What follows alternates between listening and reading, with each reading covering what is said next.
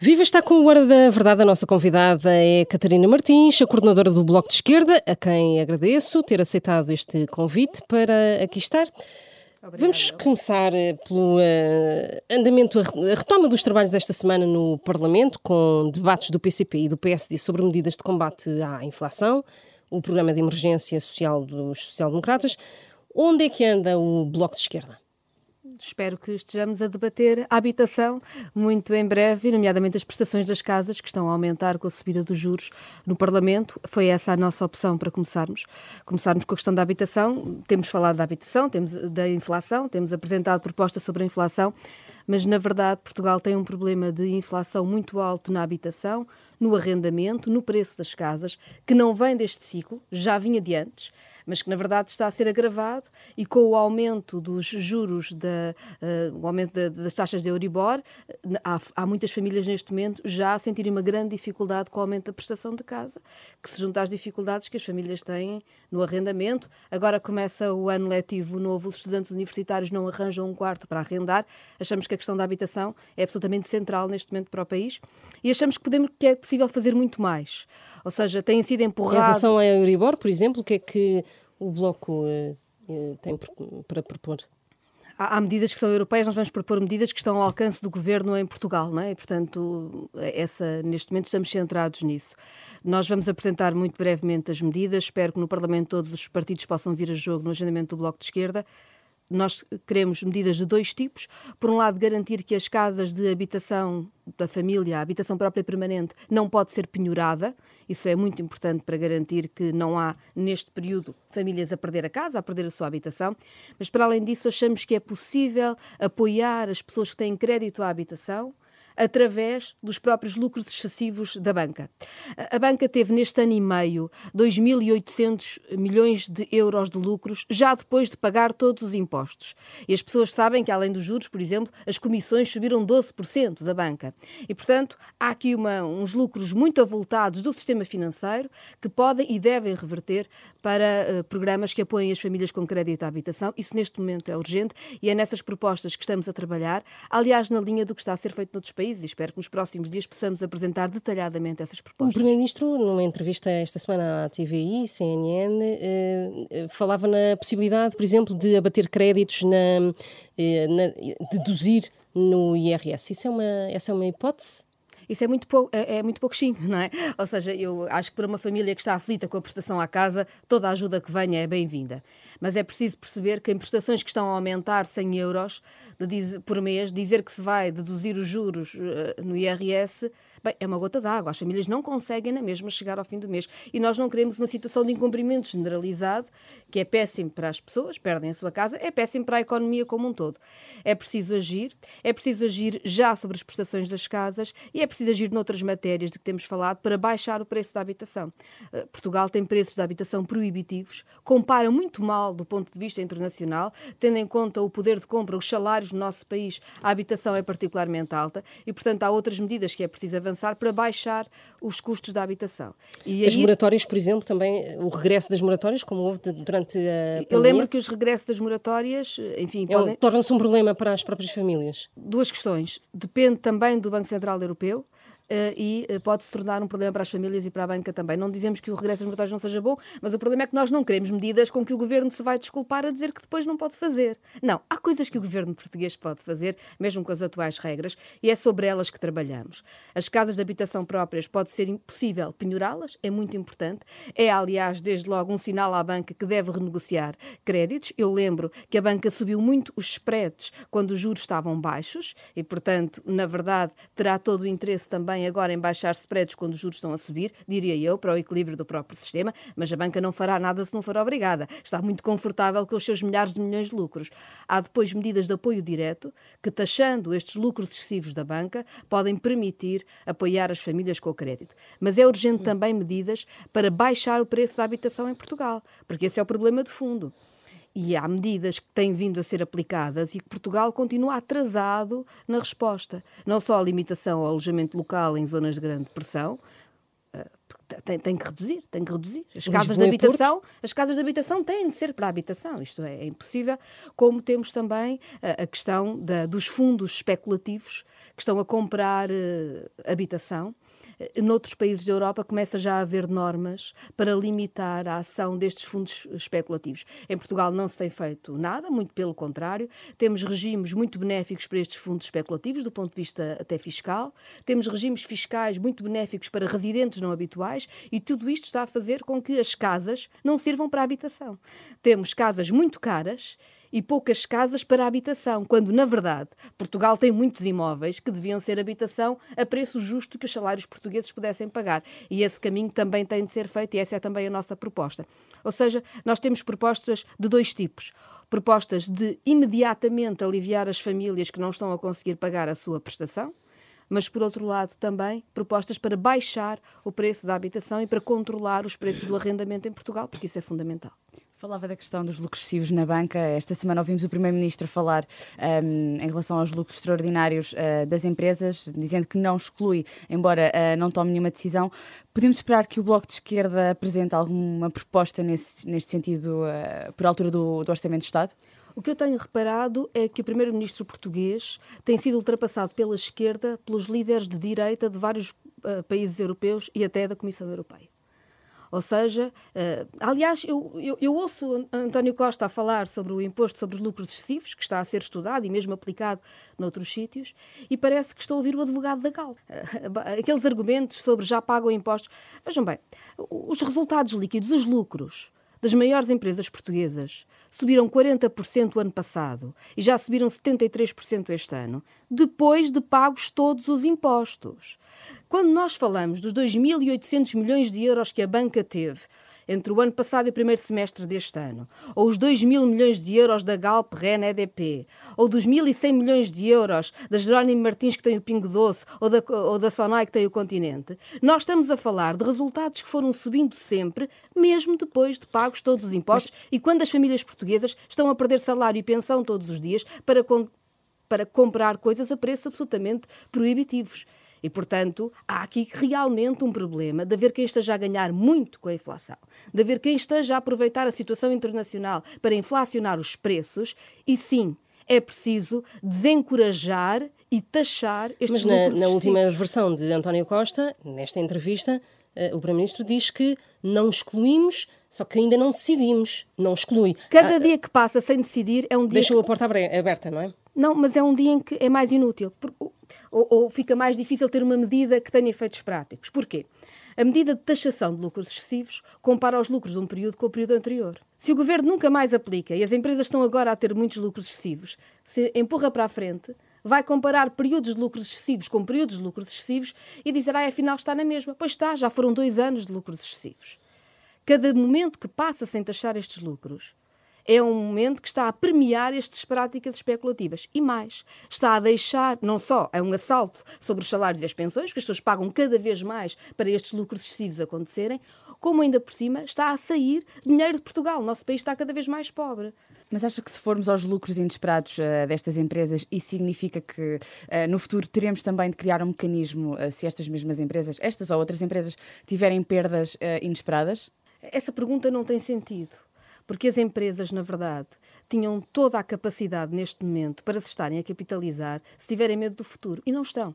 Estão a distribuir dividendos como nunca. Portanto, essa é uma falsa questão para tentar desviar a atenção do essencial. É, neste momento, há um assalto sobre os salários e pensões. Há quem esteja a ter lucros absolutamente chamados lucros caídos do céu, o windfall tax, é, o windfall, a, a taxar estes lucros caídos do céu e, e, o governo português é o último governo do mundo a querer agir. Perguntava-lhe se uh, era prudente neste momento uh, regressar ao sistema de, de layoff. As empresas não estão minimamente interessadas nisso, as empresas querem a mão de obra neste momento e, portanto, já que isso não tem nenhum sentido, ou seja, não, não há nenhuma razão para o fazer. O maior problema das empresas neste momento são os custos da energia. E aí era preciso que houvesse coragem para enfrentar quem está a ganhar demais com esta crise. É preciso olhar para os números. Se nós virmos os lucros da REN, EDP e Galp juntas deste período, é mais do que todo o pacote de combate à inflação que o governo anunciou.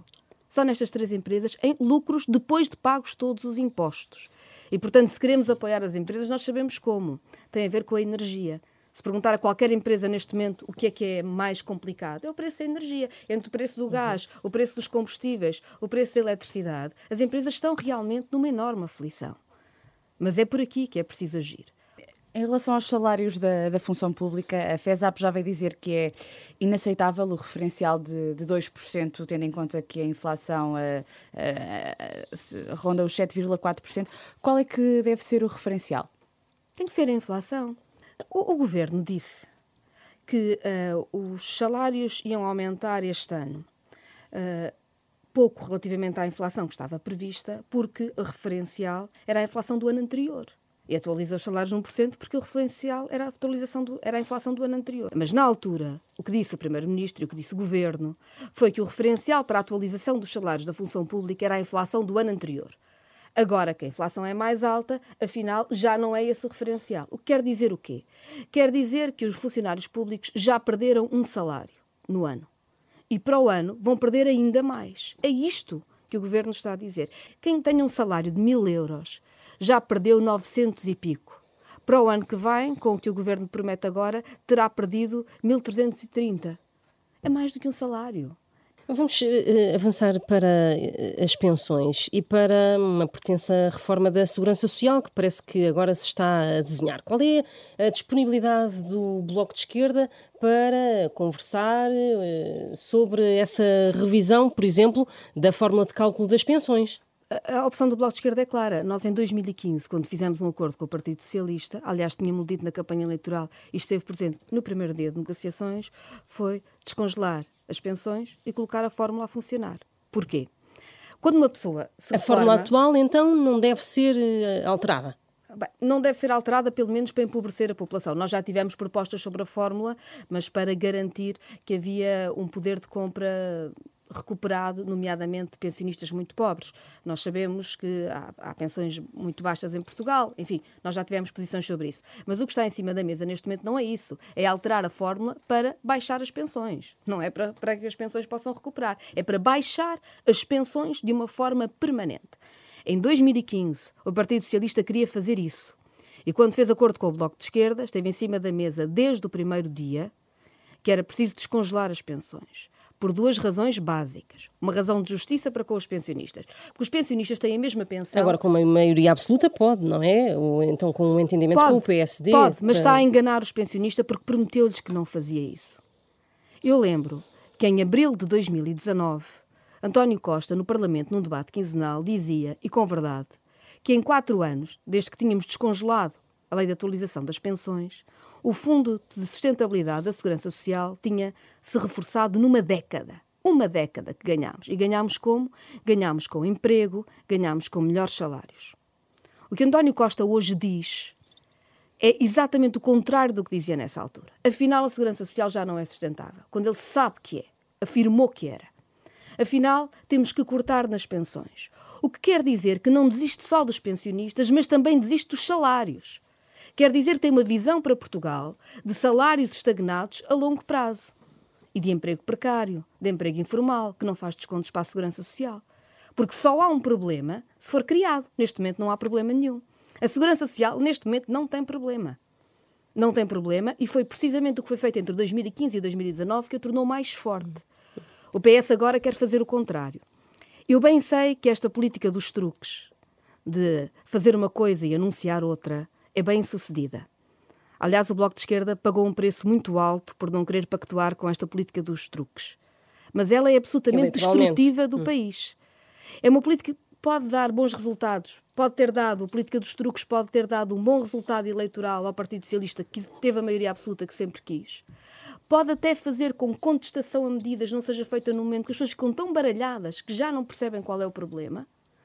Mas, na verdade, é destrutiva para o país porque um país de baixos salários e baixas pensões vai empobrecer mais quem vive do seu trabalho e é absolutamente destrutiva para a democracia, porque as pessoas nunca sabem com que é que podem contar ou em que é que podem acreditar. E eu acho que isto é o maior dano neste momento que o Partido Socialista está a fazer.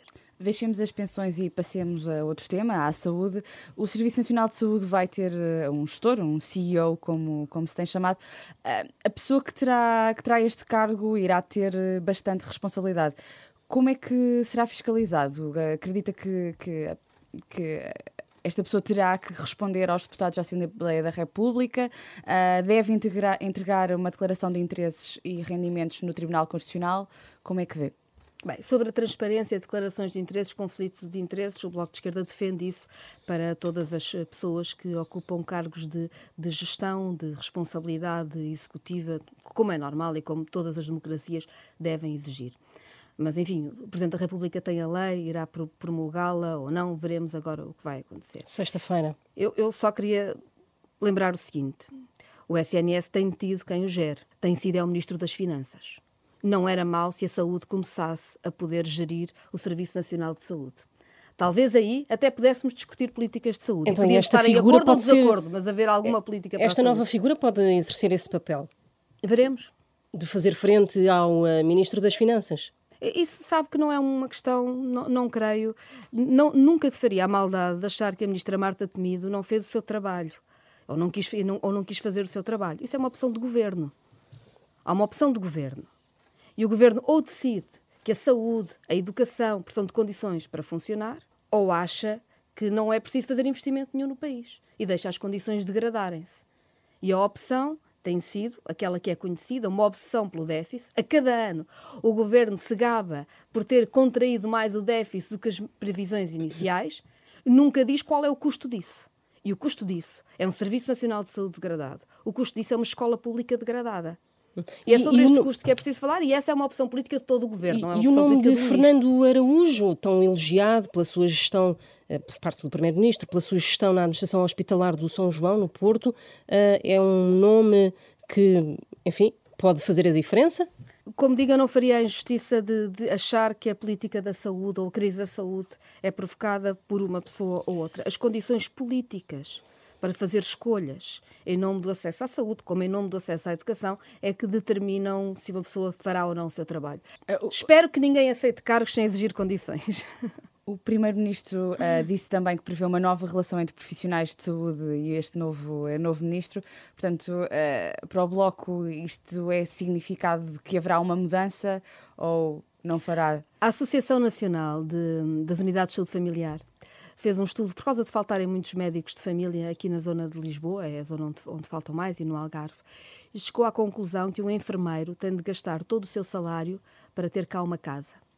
Um médico tem de gastar, início de carreira, quando começa, 70% do seu salário. Um, uh, o, o secretário clínico, ou seja, o administrativo, tem que gastar quase duas vezes o seu salário para poder trabalhar em Lisboa. E, portanto, uma boa relação com os profissionais, eu julgo que existe, quando eles tiverem condições para trabalhar e viver. Essa é que é fundamental. De resto, a boa vontade, ainda que exista, não resolve este problema. Como é que nós convencemos alguém a ir trabalhar para um sítio onde o seu salário não paga a renda de uma casa? Eh, gostava de uh, passar para outro assunto e para a situação interna até do próprio Bloco de Esquerda, que teve de encolher a sua situação financeira, até a sua representação parlamentar, por causa do resultado das eleições legislativas. a questão é quantos funcionários é que tem o Bloco de Esquerda a menos, de quantas sedes é que já fechou, qual é que é a previsão para os próximos tempos é possível fazer essas eh, contas? Isso já foi noticiado, não é propriamente novidade. Hum. Há, neste momento, metade dos funcionários que existiam. No, no, Bloco de Esquerda há uma, uma grande consciência por parte de todos os aderentes, não só por parte da direção, de que é fundamental a independência do Bloco. O Bloco não tem dívida. O Bloco não pede favores. O Bloco não está preso a nenhum poder. E por isso mesmo tem de trabalhar com as condições financeiras que tem em cada momento e tem de ter sempre contas certas. E contas transparentes. Aliás, a entidade das contas, ano após ano, vem reconhecendo o Bloco de Esquerda como o partido com as contas mais certas e mais transparentes. Mas essa autonomia do nosso funcionamento é assim mesmo. Há um resultado eleitoral pior, o Bloco de Esquerda tem menos recursos financeiros e, portanto, reduz a sua estrutura porque não vai trabalhar em dívida. Eu sei que há partidos que trabalham em dívida permanentemente, há partidos com milhões de dívidas. O Bloco de Esquerda não é assim. E não é assim não só por uma questão de contas certas, mas por uma questão de autonomia política profunda face a qualquer poder. O Bloco de Esquerda não é um partido que viva de favores ou de dívidas. E isso para nós é muito importante e eu acho que é difícil, sim, mas estamos todos de acordo que esse é o caminho. Mas não é um bocadinho contraditório com aquilo que o Bloco defende na Assembleia da República ao despedir funcionários porque houve aqui uma quebra de, de receita, neste caso de subvenção estatal? Não. O Bloco de Esquerda, aliás, tem defendido que quem tem lucros não pode, não pode despedir, como infelizmente sabe, não é o caso do Bloco. Não há aqui uma questão de sobrevivência do próprio partido? Não. De todo? De todo. Hum. Eh, o Bloco perdeu a influência política, não há como negar. Uh, como é que se dá a volta a isto? Não só financeiramente, mas uh, em termos de partido, como é que se dá a volta? É, é preciso perceber qual é. Havia uma situação antes das legislativas, agora há outra situação. Como é que, como é que se dá a volta com menos gente, com houve perda de influência? Como é que se lida com isto?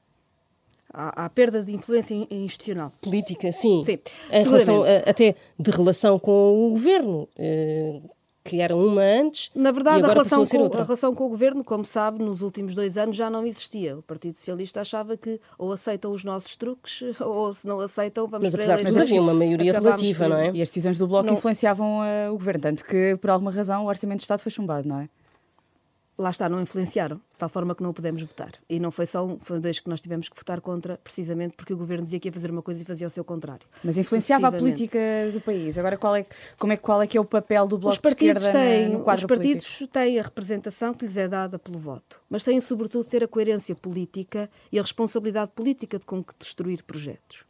E o Bloco de Esquerda é a esquerda que, em Portugal, luta por um projeto de país em que as gerações mais jovens podem acreditar e em que há um projeto coletivo. Nós precisamos de um projeto coletivo. Nós temos a direita e o Partido Socialista a dizerem que não há outro remédio para o país senão empobrecer quem trabalha. A resignarem-se absolutamente a que não só os pensionistas percam, como já discutimos, mas, sobretudo, a resignarem-se a esta ideia de que as gerações mais jovens começam a trabalhar, ainda que mais qualificadas, em condições piores do que as gerações anteriores e sem nenhuma perspectiva de progressão na carreira. Essa desistência do país essa desistência que parece dizer a toda a gente mais vale imigrarem, essa nós não aceitamos. E é por isso que sabemos que a nossa responsabilidade é juntar gente em nome da dignidade de quem trabalha e também em nome das grandes mudanças na economia. Sim, a habitação não pode estar entregue ao mercado como está em Portugal. Nenhum país da Europa tem tão pouca capacidade de intervenção pública na habitação como Portugal. E é por isso que as pessoas não ganham para pagar uma casa. E é por isso que nas casas se amontoam gerações e as gerações mais jovens não se conseguem autonomizar dos pais. E os pais também não conseguem o, o, a tranquilidade que provavelmente pensavam que iam ter numa determinada altura da sua vida. Mudar e tem que a, a, há uma mobilização de, de enfim, até no, da sociedade civil em relação a essa perspectiva do, do Bloco. A minha pergunta é se uh, considera que o eleitor até já fez as pazes com o Bloco desde o orçamento do Estado, depois as eleições e o Estado em que estamos. Não tenho dúvidas que há gente que compreendeu o perigo desta maioria absoluta do Partido Socialista e que, enfim, embarcou muito naquele discurso ou nós ou a direita, que é um discurso vazio sobre o projeto para o país, precisamente depois dessa maioria absoluta, tem um projeto que é bastante parecido com o que a direita faria, não é? Aliás, vivemos este momento ridículo em Portugal, que é do PSD dizer, ah, e o que o PS apresentou era o que nós queríamos apresentar. Enfim, se calhar não era bem isto que as pessoas queriam quando foram votar no PS com medo da direita, que o PS fizesse o mesmo que o PSD diz que gostaria de fazer, enfim. Mas mais do que isso, o que é preciso é criar, e essa é a nossa responsabilidade também, criar as, os diálogos amplos que permitam maiorias sociais que não desistam do país. E é esse o nosso trabalho, é isso que temos de fazer. Este momento é complicado. O governo tende a justificar-se. A pandemia é desculpa para não ter feito nada. A guerra é desculpa para não ter feito nada. Mas há um país que não pode ficar parado, com desculpas permanentes. Porque uma coisa é reconhecer as dificuldades óbvias de uma pandemia, as dificuldades óbvias de uma guerra na Europa. Outra coisa é, é encontrar nessas dificuldades um argumento para não fazer nada, quando era tão importante ter um governo que agisse para proteger as pessoas. O Bloco um, resume-se aos cinco deputados uh, que tem no, no Parlamento. Uh, o partido tem mobilização uh, fora, fora da Assembleia da República? Claro que sim. Nunca se resumiu ao, ao, Parlamento, aliás, sabe, quer dizer, todas as pessoas que já nos acompanharam sabem. Mas nas estruturas locais tem sempre teve muita dificuldade eh, não tem o mesmo sucesso que tem a nível nacional, não é? Não tem o mesmo, a mesma dimensão que tem a nível nacional. Há, há, uma, há um, um, um, ativismo militante de quem à esquerda luta nos mais variados setores que se encontra no Bloco de Esquerda e que não tem a ver com a representação institucional. Aliás, o Bloco de Esquerda foi criado assim e ainda bem. E é aí que estamos e continuaremos a estar. Nós não negamos as dificuldades do momento, mas sabemos é que as dificuldades do momento não eh, limitam de maneira nenhuma a responsabilidade do Bloco e nem mesmo a nossa capacidade de atuar.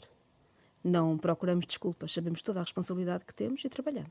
Deixa-me voltar um bocadinho atrás, porque falou na necessidade de, de diálogo com, com as forças políticas e a minha questão é se, por exemplo, voltou a falar diretamente com António Costa ou, enfim, com uh, gente mais próxima e se esse diálogo vai ser possível agora na discussão do orçamento do Estado. Eu acho que no Orçamento do Estado há visões muito diferentes e aqui a escolha vai se fazer eh, entre dois blocos. O bloco que se vai resignar a uma perda progressiva e cada vez maior e permanente de rendimentos, salários e pensões, ou quem vai tentar contrariar e quem vai fazer propostas para que seja possível defender quem vive do seu trabalho. E eu não espero ver o governo do mesmo lado do bloco, infelizmente.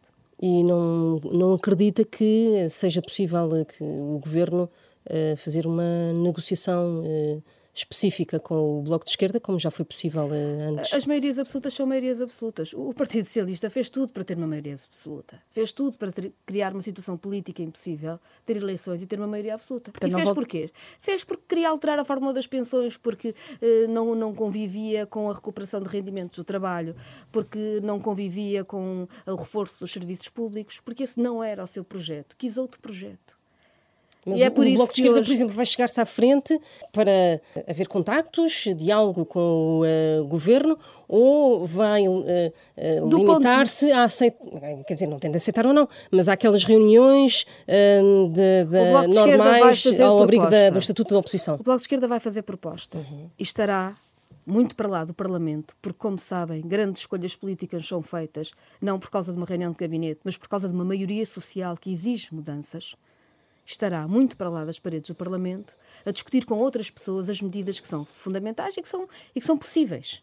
Sobre os salários, sobre os créditos à habitação, sobre a renda da casa, sobre a saúde, sobre a escola. Estaremos nesses debates todos para criar força no país, para impor essas mudanças do ponto de vista de discussões... Aposta na tensão social e na... Não é tensão forçar, social, é um país que não se resigna. É um país que não se resigna. Uhum. Porque do ponto de vista de, digamos assim, de gabinete, que é a pergunta que me estava a fazer, o Partido Socialista está reunido com o PSD, que foi o que sempre quis. Portanto, não voltou a falar absoluta. com António Costa? Não, não, não, não respondeu diretamente à pergunta. Nós tivemos reuniões que até foram públicas e, portanto, é óbvio que sim. A questão não é essa. Os partidos encontram-se, têm relações institucionais normais.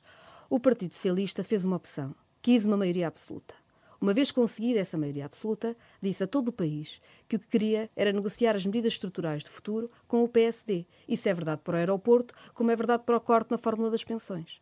E essa é a escolha da maioria absoluta do Partido Socialista, que não é determinada por mim, foi a que foi anunciada por António Costa publicamente e repetidas vezes. Está terminado este Hora da Verdade. A convidada esta semana foi Catarina Martins, a coordenadora do Bloco de Esquerda, a quem mais uma vez agradeço a ter aceitado este convite.